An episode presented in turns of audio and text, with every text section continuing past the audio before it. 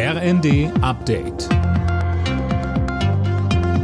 Stündlich neu. Auf den Punkt informiert. Ich bin Finn Riebesell. Guten Morgen. Um den deutschen Papst im Ruhestand steht es gesundheitlich immer schlechter. Die lebenswichtigen Körperfunktionen von Benedikt XVI. lassen nach, heißt es aus dem Vatikan. Zuvor hatte bereits der amtierende Papst Franziskus bei seiner Generalaudienz zum Gebet für ihn aufgerufen. Der heute 95-jährige Benedikt XVI. war bereits vor fast zehn Jahren aus gesundheitlichen Gründen von seinem Amt zurückgetreten. Zuletzt hatte er aber kaum noch öffentliche Auftritte. Weltweit wächst die Sorge, dass der Kosovo-Konflikt eskalieren könnte. Die EU und die USA haben in einer gemeinsamen Erklärung alle Beteiligten zur Zurückhaltung aufgerufen. Kosovo hatte sich 2008 für unabhängig erklärt. Serbien erkennt das aber nicht an und schickte zuletzt Soldaten an die Grenze. Kosovo schloss daraufhin einen wichtigen Grenzübergang zum Nachbarland.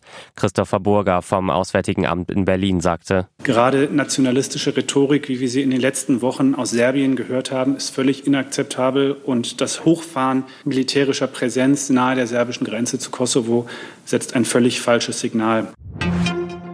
Die Naturschutzorganisation WWF hat seine Jahresbilanz über bedrohte Tierarten gezogen. Philipp Nützig, wie ist die denn ausgefallen? Wie zu erwarten, nicht gut. WWF-Vorstand Christoph Heinrich mahnte, wenn wir unsere Natur weiter in diesem Tempo zerstören, gehören wir Menschen auch zu den großen Verlierern. Seit 1970 sind die Bestände der untersuchten Wirbeltiere im Schnitt um 69 Prozent zurückgegangen. Es gibt aber auch gute Nachrichten. Im Jahr 2000 gab es durch die Zerstörung ihres Lebensraums in Brasilien nur noch 55 Spixaras. Heute gibt es dank eines Nachzuchtprogramms wieder etwa 290 Tiere.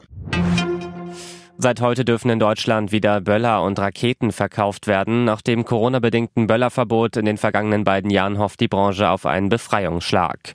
Die Zahlen aus dem Online-Verkauf sehen schon mal gut aus, so ein Sprecher von Nico Feuerwerk. Alle Nachrichten auf rnd.de